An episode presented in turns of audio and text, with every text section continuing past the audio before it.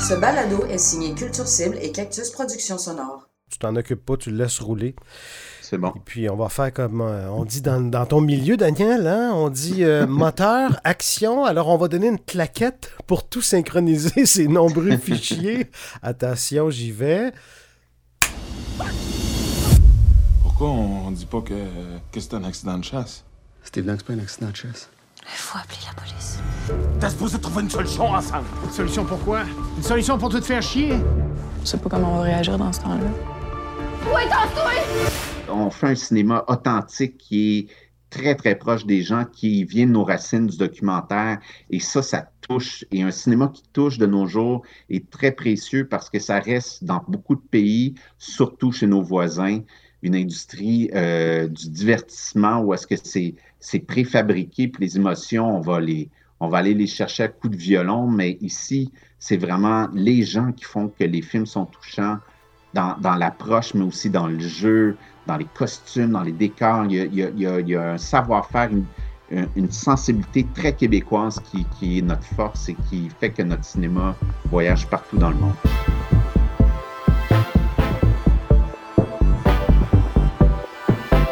La Sentinelle, une série balado qui braque le radar sur les travailleurs et travailleuses autonomes du milieu de la culture, perturbés par la crise du coronavirus.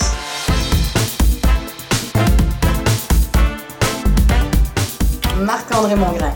JF, on a un ami en commun qui s'appelle euh, Daniel Racine, qu'on a tous les deux connu à la bonne vieille époque où on faisait de la radio à CIBL 101.5. Euh, C'est un gars qui connaît évidemment beaucoup le milieu du cinéma. On n'en a pas encore parlé dans la série. Je suis curieux, qu'est-ce que tu es allé chercher comme, euh, comme témoignage, comme point de vue de la part de Daniel Racine? Ben, effectivement, hein, ils sont pas nombreux à faire ça. Daniel est animateur, chroniqueur, il est surtout critique cinéma et il fait de la programmation d'un paquet de festivals, dont certains à l'extérieur du pays. Jean-François Roy. Et là, lui, il s'est vu rapidement contraint à devoir réorganiser tout ça. Mais il reste somme toute positif. Euh, il prévoit même déplacer certains événements plutôt que les annuler.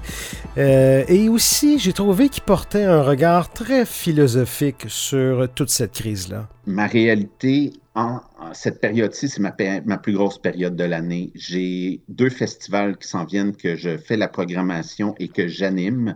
Les deux devaient avoir lieu au mois d'avril. Il y a le festival 48 images secondes, euh, plus gros euh, festival de cinéma québécois en France, qui a lieu à la mi-avril, et le festival Longue Vue sur le cours, festival de court-métrage dans le sud-ouest de Montréal.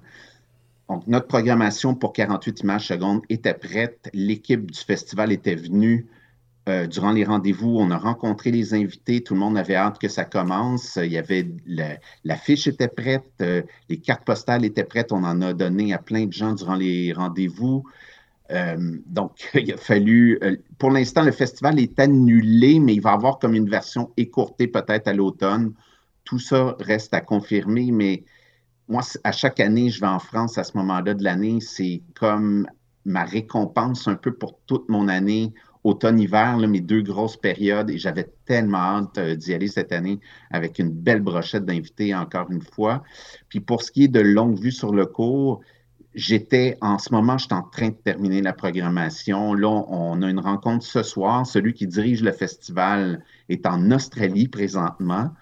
Et on va régler ça ensemble via Skype. On va se faire une réunion pour savoir ce qui arrive, si on le reporte à l'automne.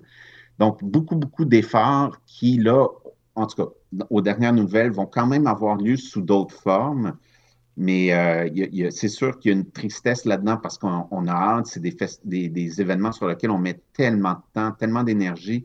Moi, mon mois de janvier, j'ai visionné 530 courts-métrages Oui. pour préparer le festival.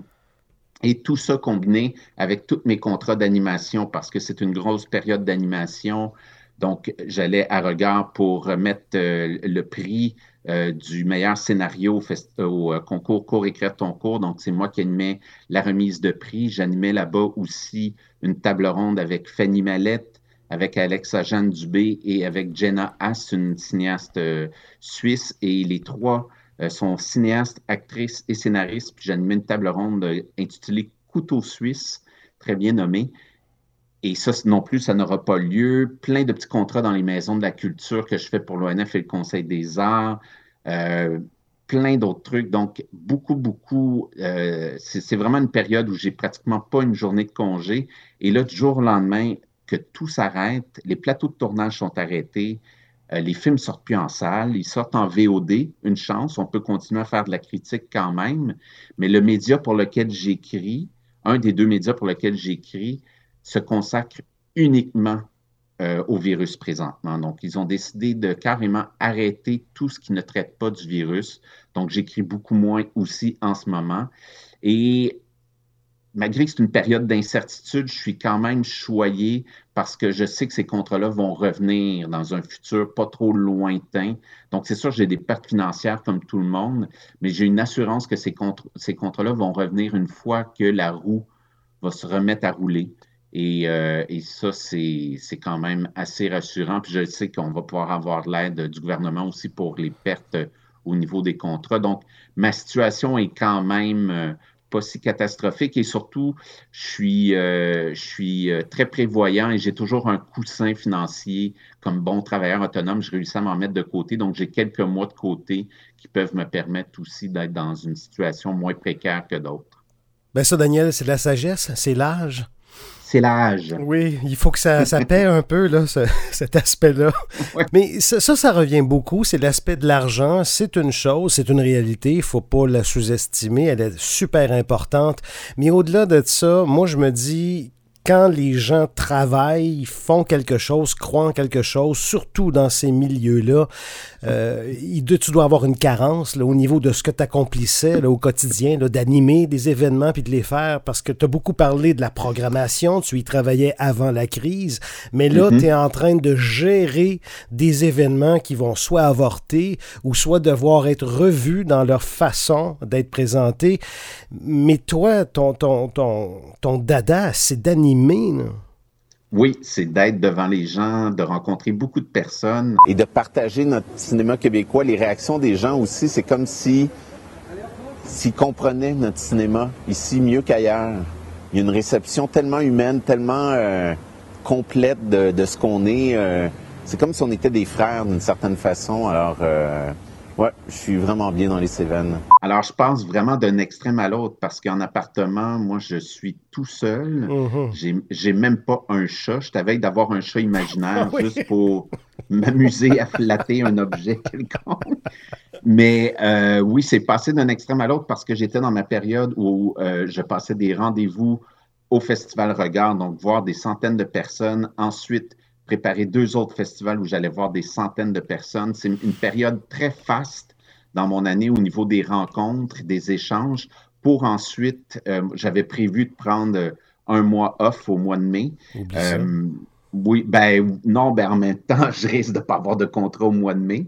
Donc, euh, je vais avoir mon mois off bien avant et je risque d'en avoir d'autres si la situation perdure. Mais donc, ça te manque, ces, ben, rencontres-là? Ça me manque, c'est certain, parce que comme je te l'expliquais, j'ai passé tellement de temps à préparer tous ces hmm. événements-là. Sauf que j'ai un autre volet à moi que j'ai jamais pu prendre le temps de développer. C'est mon volet plus créatif parce que je parle avec des créateurs, mais j'ai moi-même aussi des projets de création que je réussissais pas à trouver le temps. Et là, je l'ai. Moi, à tous les jours, présentement, j'écris un poème que je mets sur euh, Ou et Twitter qui s'appelle les COVID poèmes. Donc, vous rentrez le mot-clé, puis vous allez en trouver. Il y en a plein. On est plusieurs à mettre plein de poèmes sur le web. Le soleil s'est agace. Il a mis son plus petit speedo, aveuglant de désir. L'astre se dandine par les trous de nos prisons. Les poings bien drettes, à genoux sur nos balcons, pas de coups seront tolérés avant juillet. Euh, j'essaie aussi de faire des mimes, des mèmes à tous les jours, humoristiques. Euh, donc, il y a un côté création là, qui est très, très important pour moi. Et je, lis, je regarde des films, je regarde du court-métrage, du long, des documentaires que je n'ai pas eu le temps de voir. Je suis toujours en train de faire quelque chose. J'ai une pile de livres à lire. J'ai le temps de faire tout ça parce qu'on va avoir énormément de temps. Et je continue à voir des gens parce que là, avec mes amis et ma famille, hier, j'ai eu un brunch virtuel. On a, dans ma famille, on s'est tous vus via Zoom. On a fait la même chose, un 5 à 7 hier avec des amis. Donc, je me sens moins seul, il y a des interactions, les médias sociaux ont jamais été aussi importants, les gens socialisent, s'aident. Euh, tout le dossier des travailleurs autonomes, je le suis dans un groupe Facebook qui est très dynamique. Il se passe beaucoup de choses malgré tout. C'est juste que c'est pas du tangible, c'est pas de l'humain euh, côte à côte. On n'est pas dans la même pièce, mais quand même, il y a plein de, il y a plein de, de, comment je pourrais dire, le, côté très humain de la chose est toujours présent. Ouais, c'est ça. C'est que cette crise-là t'offre dans une certaine mesure, des opportunités qui se présentent à toi et tu les, tu les prends au bon, tu les saisis, puis tu profites, entre guillemets, de l'occasion là, pour euh, aller de l'avant avec ces choses-là qui ont été un petit peu négligées. C'est une bonne chose, c'est une bonne nouvelle. Bon, mais Daniel, euh, tu es un de mes partenaires de tennis. Penses-tu qu'on va avoir l'occasion de jouer au tennis printemps cet été? Dur à dire. J'ai ben, beaucoup lu, euh, je m'informe. Moi, c'est très important en ce moment de rester informé d'avoir vraiment différentes sources d'informations, différents points de vue. Il y en a beaucoup qui sont très optimistes, euh, qui pensent que dans trois semaines, tout va être réglé. Moi, je suis, je suis très réaliste et selon ce que j'ai lu, on en a au moins jusqu'au début de l'été.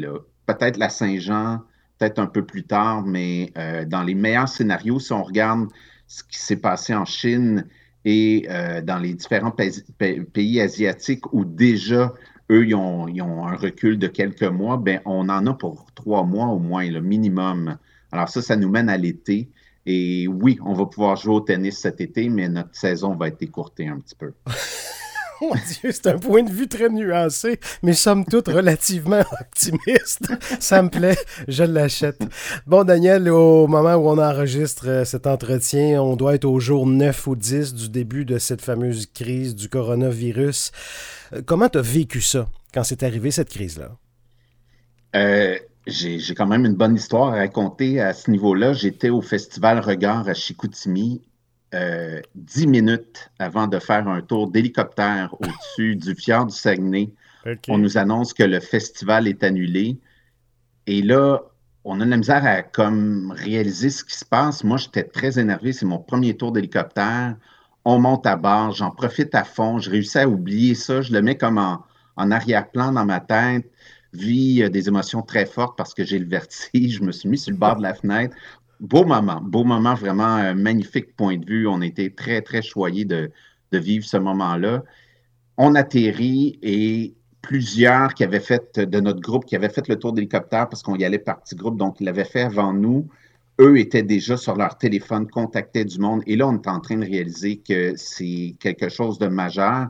La veille, il y avait eu euh, le début du festival, il y avait eu un 5 à 7. Et moi, je m'étais dit déjà à ce moment-là, ils vont arrêter le festival, mais on en a jusqu'à samedi. Puis finalement, dès le jeudi, le festival a été annulé. Et euh, à ce moment-là, j'avais un contrat avec la SODEC pour le concours Cours écrit ton cours. Et je remercie la SODEC de nous avoir euh, fait quitter euh, Chicoutimi le plus tôt possible, donc le jeudi soir, le dernier autobus pour Montréal. on s'est rendu là et on a pu monter parce qu'on a su par la suite qu'il y avait un invité international de contaminé pendant le fameux 5 à 7 d'ouverture. J'ai pas eu de nouvelles, donc c'est bon signe. J'ai pas été en contact. Euh, très peu de gens, selon moi, ont pu le contracter sur place, mais il y avait quand même euh, cette crainte-là un petit peu et la personne a été mise en isolement. Le, Festival Regard a fait un travail remarquable parce qu'imaginez un festival que vous, programmez depuis des mois, qui est le plus gros festival de court-métrage pratiquement au pays et toute l'industrie s'en vient. Puis là, il y en a qui étaient en route pour le festival au moment où l'annonce du gouvernement Legault était faite pour canceller l'événement. Donc, ça a dû être tellement difficile pour Marie-Hélène Rioux et toute son équipe, et je les félicite. Ils ont fait un travail remarquable. Euh, ils ont rassuré tout le monde au niveau des communications, puis par la suite aussi, ils ont mis plein de films en ligne. Donc, le festival a continué à vivre un petit peu pendant quelques jours, et ça, c'est tout à leur, honneur. Puis l'année prochaine, ça va être leur 25e anniversaire. Et laisse-moi dire, Jean-François, que ça va fêter comme ça n'aurait jamais fêté à Chicoutimi. Regarde, regarde, regarde, regarde, regarde, regarde, regarde, regarde, regarde,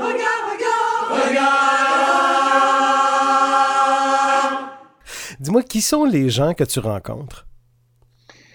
Eh mon Dieu, euh, je rencontre plein de gens. Ben, on va commencer par mes partenaires qui sont proches. Donc, euh, chaque festival a une organisation complète. Euh, moi, je fais affaire beaucoup avec euh, ceux qui dirigent les festivals, ceux qui organisent aussi les activités professionnelles. Il y a toujours des volets professionnels dans chaque festival aussi. mes invités que je rencontre, des collègues critiques ou programmateurs, et ensuite le public. Et le public est très nombreux, ils viennent de partout ils ont tous des profils différents. C'est toujours des, gens curieux qui sont allumés par le cinéma, que ce soit le court-métrage ou le cinéma québécois, surtout dans, dans mon cas.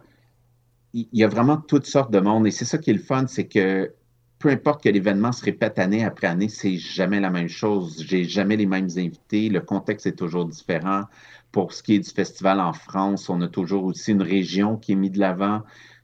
Alors, c'est jamais la même chose et c'est ça que j'aime dans mon travail. Je suis vraiment privilégié d'avoir un travail où est-ce que j'ai, il n'y a jamais de redite, les films sont jamais les mêmes. Il y a des, j'apprends tellement de trucs sur plein de sujets différents à chaque année avec tous les films que je vois, toutes les discussions que j'anime aussi où est-ce qu'on approfondit le travail de création, le travail euh, de diffusion, le travail de programmation. Alors, c'est très, très riche. Euh, vraiment, mes journées sont remplies d'expériences et de, d'informations, d'apprentissage. Euh, non, je suis vraiment très, très choyé euh, par ce que je fais. J'ai travaillé fort aussi pour arriver où je suis. C'est pas payant, mais c'est riche. C'est riche en expérience humaine et en savoir. Et ça, il n'y a rien de plus précieux selon moi. C'est beau euh, de t'entendre en parler. On, on, décèle un petit peu ta sensibilité, là. Parce que s'il y a une caractéristique qui, te va bien, c'est bien ça. Euh, qu'est-ce que tu fais cette semaine?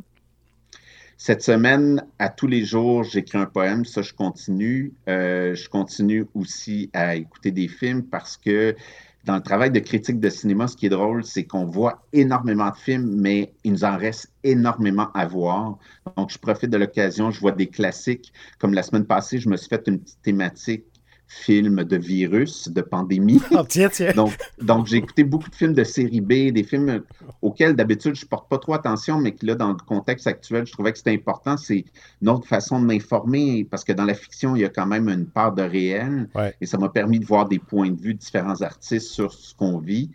Et euh, continuer d'écrire, continuer d'être en contact avec euh, mon réseau, appeler ma famille quotidiennement, et plein d'autres choses sûrement que j'ai pas prévues, mais rester actif, essayer de faire du sport aussi à la maison, des étirements, me tenir en forme, aller prendre une marche. Je pense que la planète n'a jamais autant marché qu'en ce moment. C'est vrai, Donc, fou, hein. oui, tout le monde sort marcher. On va en profiter parce que le confinement pourrait nous limiter là-dedans. Au Québec, on est chanceux, mais en France, c'est plus comme ça. Donc, euh, ça va peut-être s'en venir ici. On va être un peu plus confiné à la fois en profiter. Puis là, bon, au moment où on enregistre, il neige abondamment mais il va faire beaucoup plus chaud et on va pouvoir profiter de nos balcons, euh, peut-être aller chanter sur nos balcons, applaudir, faire des activités de quartier sur nos balcons. Alors, euh, je suis ça avec un vif intérêt et beaucoup de temps aussi sur les médias sociaux parce que ça aide à partager plein d'expériences et de, de, voir les points de vue de tout le monde, puis s'informer à tous les jours. Euh, suivre ce bon cher, ce, cher Horatio et ce cher Monsieur Legault. Ben, ben c'est notre trio d'amour, Legault, Arruda, McCann. Là, ça, c'est le nouveau feuilleton qu'on suit à tous les jours. Là. Ah, tu me fais rire, Daniel. J'ai l'impression que tu me donnes des réponses top chrono, 3 minutes 30 à chaque question que je te pose. On est un gars radio ou on l'est pas. Oui, c'est ça. Écoute, euh, peut-être une dernière ou avant-dernière question. Pourquoi le cinéma? Parce que le cinéma, c'est, comme euh, le rêve. Le cinéma, c'est le rêve, c'est, basé sur la réalité, mais c'est le rêve. Et j'ai toujours été un gars qui aimait rêver. Moi, je rêve pas quand je dors, je rêve les yeux grands ouverts. Et ça, c'est le nom de mon blog. blog. Ah. Et puis, euh, c'est ça. Moi, je pense que très jeune, le cinéma est venu me chercher. J'embarquais la télévision, j'en écoutais beaucoup aussi comme enfant. Et c'est ça. C'est l'idée de rêver les yeux éveillés, de, de vivre dans un monde mieux, mais en réalité, le cinéma, est-ce que c'est vraiment mieux? Mais c'est un moyen aussi de vivre nos émotions, de se comprendre. Moi, je trouve le cinéma aide beaucoup à me comprendre. C'est un refuge pour moi.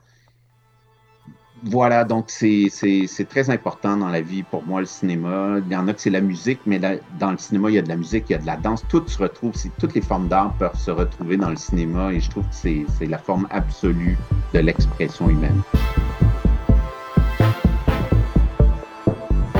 Sentinelle est une initiative de Marc-André Mongrain en soutien aux travailleurs et travailleuses du milieu culturel dans le cadre de la crise du coronavirus. Invité Daniel Racine. Entrevue, montage et réalisation Jean-François Roy. Pour son aimable participation à la narration, Michel Maillard. Une musique originale de Hugues Brisson, Zéphram Productions.